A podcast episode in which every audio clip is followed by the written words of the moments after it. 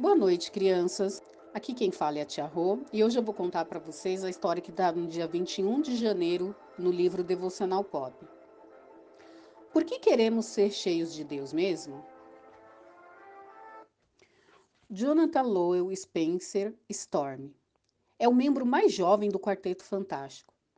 Ao ser exposto à radiação cósmica com seus companheiros, Storm pode ser envolvido em chamas Capacidade esta que o habilita a voar e lançar rajadas de energia térmica em seus inimigos.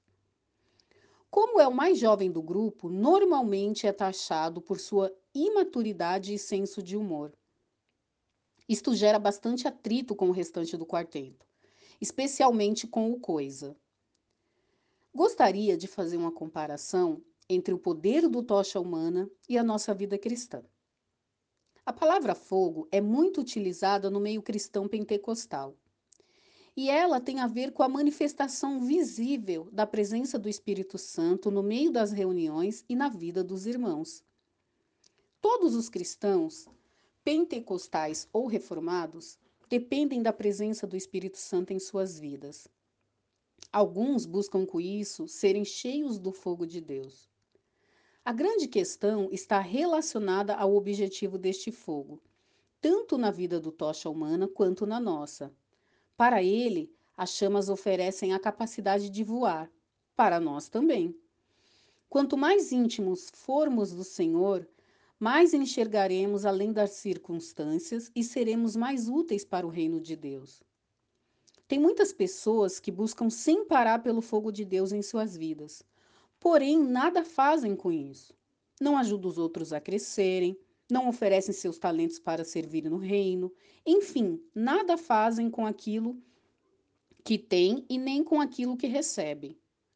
O fogo de Deus deve fazer com que nossos corações queimem de amor por aquilo que Ele ama, que são as pessoas. Continuar buscando experiências espirituais sem procurar se envolver com o reino e não ajudar ninguém pode nos levar a um único desfecho, a autocombustão e com isso a nossa morte espiritual. Então pensem nisso. Na Bíblia, lá no livro de Lucas, capítulo 4, versículo 1, diz assim: Jesus, cheio do Espírito Santo, voltou do Jordão e foi levado pelo Espírito ao deserto. Crianças, busquem a presença de Deus e ajudem aquele que está perto de você, ajude o seu amiguinho a se aproximar de Deus também seja a luz aonde, aonde tem a escuridão, tá bom? Vamos orar? Meu Deus, em nome do Senhor Jesus, eu estamos aqui diante do Senhor, Pai. E eu quero pedir mais uma vez que o Senhor ajude essas crianças a serem luz, aonde o Senhor os enviarem, que eles sejam luz aonde eles moram, que eles sejam luz aonde eles estudam.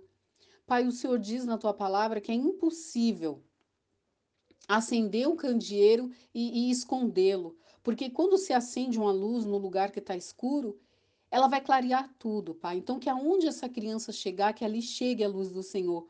Mesmo na casa dela, Pai. Que essa criança seja a luz, que ela seja diferente. Que ela seja uma criança que ora pelos seus pais. Que ela seja uma criança que faça a diferença, Pai, aonde ela chegar.